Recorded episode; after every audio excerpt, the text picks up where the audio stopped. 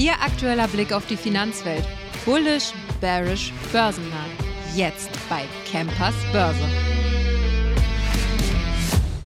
Herzlich willkommen zurück zu Campers Börse. Es gibt etwas zu feiern. Ich habe es doch prognostiziert. 17.003,28 hat der DAX heute um 9.13 Uhr und 24 Sekunden einen wunderschönen neuen Rekord gemacht. Ich hätte gedacht, vielleicht erst bis Ende des Jahres, aber jetzt lehne ich mich mal weit aus dem Fenster. Vielleicht sehen wir jetzt sogar die 18.000 bis Ende des Jahres, aber ich denke mal nicht. Aber das reicht ja auch, war ein sehr, sehr guter Tag. Ja, Sie haben es mitbekommen, der Zinsentscheid der Federal Reserve hat die Märkte ordentlich beflügelt. Auch der Dow Jones mit einem neuen neuen Rekord, über 37.000 heute Abend gestiegen, beziehungsweise gestern Abend.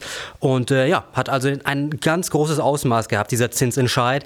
Ähm, die Zinsen sind zwar gleich geblieben, wir kommen auch heute auf den EZB-Zinsentscheid gleich noch eben zu sprechen. Die Zinsen sind in den USA gleich geblieben, aber die Fed hat angekündigt, im nächsten Jahr drei anstatt zwei Zinssenkungen zu machen und es soll auch in einem größeren Rahmen stattfinden. Und zwar insgesamt sollen Senkungen von 0,75 Prozent anstehen. Und das hat die Märkte oder die Anleger hat das natürlich ganz besonders gefreut. Ansonsten würden wir dann nicht so eine Kursrakete heute sehen.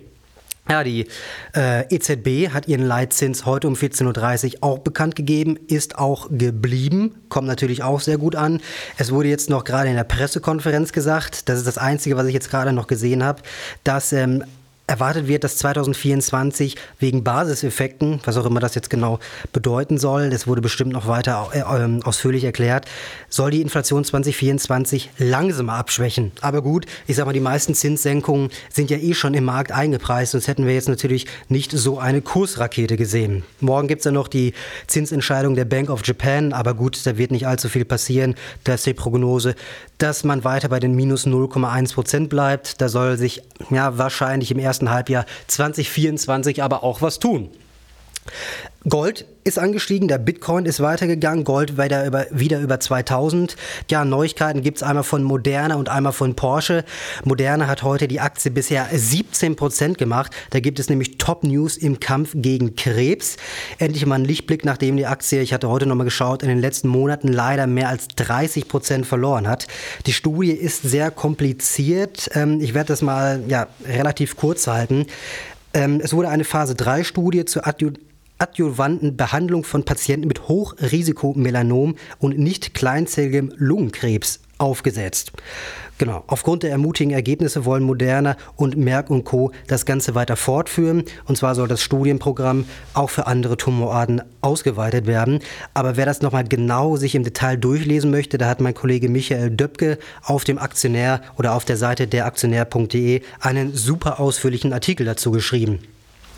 Gute Neuigkeiten, ich hatte es gerade erwähnt, gibt es auch von der Porsche AG. Man ist ja leider aktuell mit 81,50 Euro sogar unter dem IPO-Preis damals. Aber es gibt einen Lichtblick und zwar Analyst Michael Tindall von der HSBC hat heute sein Kursziel hochgestuft von Hold auf Buy und dann auch noch auf 100 Euro.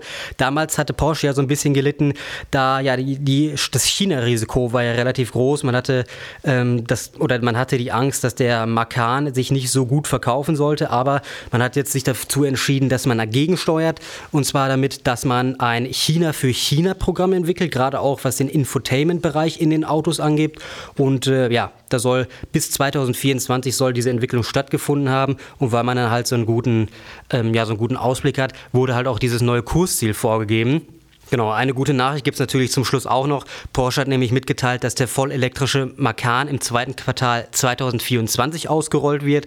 Darüber hinaus soll der neue Cayenne die Verkaufszahlen wieder antreiben. Ja, ganz gute Aussichten. Porsche hat sich ja newstechnisch, was es angeht, wieder gefangen. Hoffen wir mal, dass die Aktie da auch nach, äh, nachzieht und 2024 hoffentlich die 100 Euro Kursziel erreichen wird.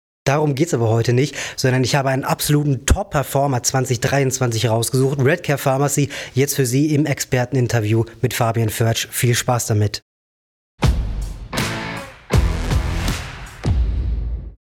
Ja, ich hätte es ja gerade schon angekündigt, was wir heute für ein Interview führen. Heute habe ich mal den Chefstrategen des TSI vor bei mir zu Gast, Fabian Förtsch. Schön, dass du da bist, dass du dir die Zeit genommen hast.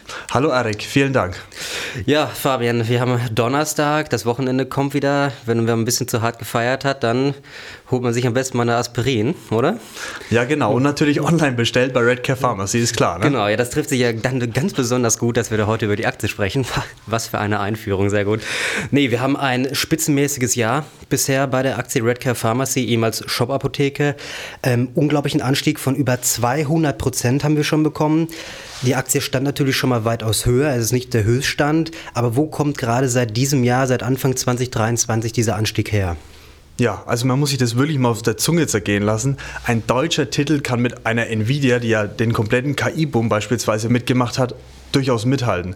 Jetzt ist es natürlich so, Redcare ähm, wurde dieses Jahr auch in den MDAX mit aufgenommen, hat dadurch nochmal einen Boost äh, bekommen und zu Zeiten von Corona natürlich extrem profitiert. Die Aktie hat sich Anfang Corona verfünffacht, ist auf über 250 gestiegen oder um die 250 rum, mhm. kam jetzt halt auf das gleiche Level wieder zurück und pünktlich zum Anfang des Jahres läuft die Aktie eigentlich stur nach oben.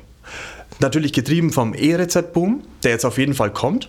Ja, heute wird es ja im Bundestag wird's ja beschlossen, wann es ungefähr kommen soll. Ne? Ganz genau. Also witzigerweise ist das Gesetz schon äh, seit 2022 in Kraft, aber die Praxen haben noch gar nicht die Möglichkeit, diese E-Rezepte auszustellen bzw. sie einzulesen, weil ihnen die Hardware fehlt für diese sichere Verbindung zum Server. Genau. Genau. Dann äh, kurz dazu zu sagen, E-Rezept war ja auch der Grund, warum ich es äh, in den Trading-Tipp vor drei Wochen mit aufgenommen hatte. Seitdem übrigens ist mal erwähnenswert 26 Prozent, Prozent schon gemacht, der Schein, seit drei Wochen. Also da sieht man, was, mit was für einem Potenzial die Aktie fährt. Ja, Respekt, gut erkannt. Also wir sind auch mittlerweile, wir setzen ja in unserem Fonds auf die relative Stärke. Bei uns gab es pünktlich zur Aufnahme in dem MDAX, weil es damit in unser Universum kam, gab es das Kaufsignal und wir sind jetzt genau seit sechs Monaten investiert, mhm. liegen hier schon ordentlich vorne. Natürlich einmal getrieben vom E-Rezept-Boom und für mich ganz klar ist Redcare Pharmacy disruptiv. Für mich, ich, am Ende des Tages brauchen wir keine Apotheken mehr, ich bestelle es online. Richtig. Ähm, es ist immer verfügbar. Und irgendwann wird es auch gute Synergien erzeugen mit der EPA, mit der elektronischen Personenakte, wo man alle Daten zusammengeführt werden und dann ähm, Medikamente vorgeschlagen werden, andere Alternativen, Supplements. Also das ist unfassbar, was daraus entstehen kann eigentlich noch. Ja, ich sag mal, das war ja, wenn man mal überlegt, was man heutzutage alles schon bestellen kann. Auf Amazon bekommst du ja alles. Ja, man kann bei den Richtig. Supermärkten online alles bestellen was eigentlich noch gefehlt hat an Konsummitteln, waren ja eigentlich die Medikamente. Und da sind wir jetzt natürlich da. Deswegen hofft man sich jetzt, ich hatte heute ähm, noch mal eine Studie gesehen von einem Analysten, bis 2027 prognostiziert er, dass wir dann einen jährlichen Anstieg von 30 Prozent sehen. Jedes Jahr bis 2027. Das ist ja wirklich unfassbar. Kursziele haben wir auch alle sehr, sehr ordentlich. Ähm, zwischen 172, 165, 160. Da ist also mit Sicherheit noch, wie gesagt, eine ganze, ganze Menge Luft nach oben. Und da muss man natürlich auch sagen, gibt es da überhaupt noch Konkurrenz? Was, was sind da so die, die Unternehmen, die mit Redcare laufen? Ja, am Ende des Tages ist es ein Oligopol. Es gibt noch Doc Morris, die kommen aus der Schweiz. Wir haben uns für Redcare entschieden, weil wir eben auf die relative Stärke setzen und Redcare läuft einfach das ganze Jahr einen Ticken besser. Doc Morris holt jetzt gerade auf, ja, durchaus, aber ich sehe einfach Redcare als wesentlich spannendere Aktie weil sie gut positioniert sind, sie investieren kräftig in die Zukunft mhm. und sie sind halt einfach dieses Jahr extrem gut gelaufen. Absolut, absolut. Ja, wie gesagt, seit äh, Anfang des Jahres über 200 Prozent gemacht. Richtig. Bei was für einem Unternehmen hat man das jetzt in dieser Branche oder generell in der Pharmabranche gesehen? Gut, es gibt natürlich immer so ein paar kleine, wenn eine neue Studie zu einem Krebsmedikament oder so gut läuft, aber das sind halt Sachen, ja, die die, das weiß man vorher nicht. Und bei Red Care, man hat jetzt wie gesagt eine spitzenmäßige Prognose. Also dann äh, genau.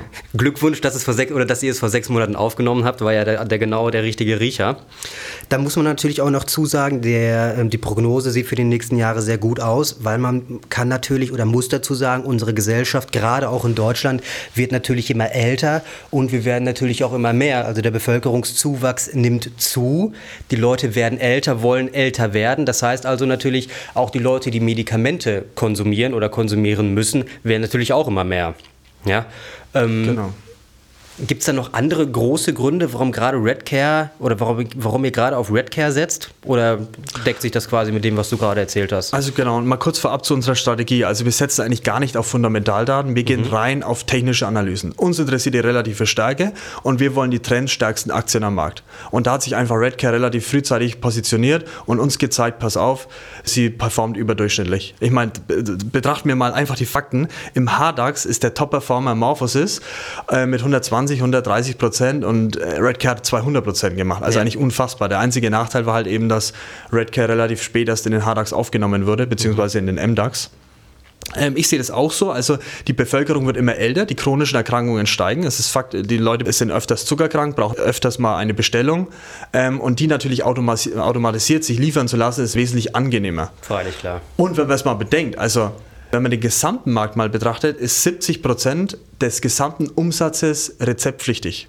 Mhm. Ähm, und dieser Markt fehlt ja bis jetzt Redcare noch komplett. Also Stimmt, ich glaube weniger recht. als 10 Prozent, 5 bis 10 Prozent machen. Ist 10 Prozent, 10 Prozent genau. macht im Moment die, den Umsatz aus. Also das ist extrem spannend. Und 30 Prozent nutzen nur Online-Apotheken. Ja. Also ich sehe halt doppeltes Wachstum, was also möglich ist. Dann brauche ich quasi die Frage gar nicht stellen, wie ist deine, ich stelle ja immer gerne am Ende die Frage, was ist deine Prognose für 2024? Aber du hast ja gerade schon eine, eine sehr, sehr schöne Zusammenfassung geliefert. Ähm, ja, dann würde ich mal sagen, ich denke mal, ihr werdet 2024 auch weiter auf die Aktie setzen, oder? Wenn sie weiterhin so performt, ja. Also wie gesagt, wir handeln rein emotionslos, wir setzen mhm. nur auf unser System. Stand jetzt ist es im TSI-Ranking sehr weit oben, also die Aktie ist überdurchschnittlich trendstark und so lange halten wir daran fest. Genau, ja. Äh, wir werden über den TSI-Fonds werden wir auch nochmal in einem extra Gespräch oder in einem extra Interview nochmal genau sprechen, wie das alles funktioniert, wie die Leute auch bestimmt sehr, sehr interessieren. Deswegen würde ich mich erstmal bedanken, dass du da warst. War ein sehr ähm, ausführliches Interview. Danke, Fabian. Vielen Dank, Erik. Und äh, ja, liebe Zuhörer, wie gesagt, TSI-Fonds werden wir auf jeden Fall nochmal drüber sprechen in Zukunft. Da können Sie also gespannt sein. Bei Ihnen bedanke ich mich fürs Zuhören und wir hören uns morgen in der nächsten Folge. Bis dahin.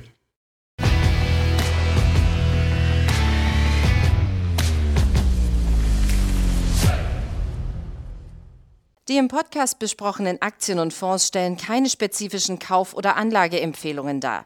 Die Moderatoren oder der Verlag haften nicht für etwaige Verluste, die aufgrund der Umsetzung der Gedanken oder Ideen entstehen.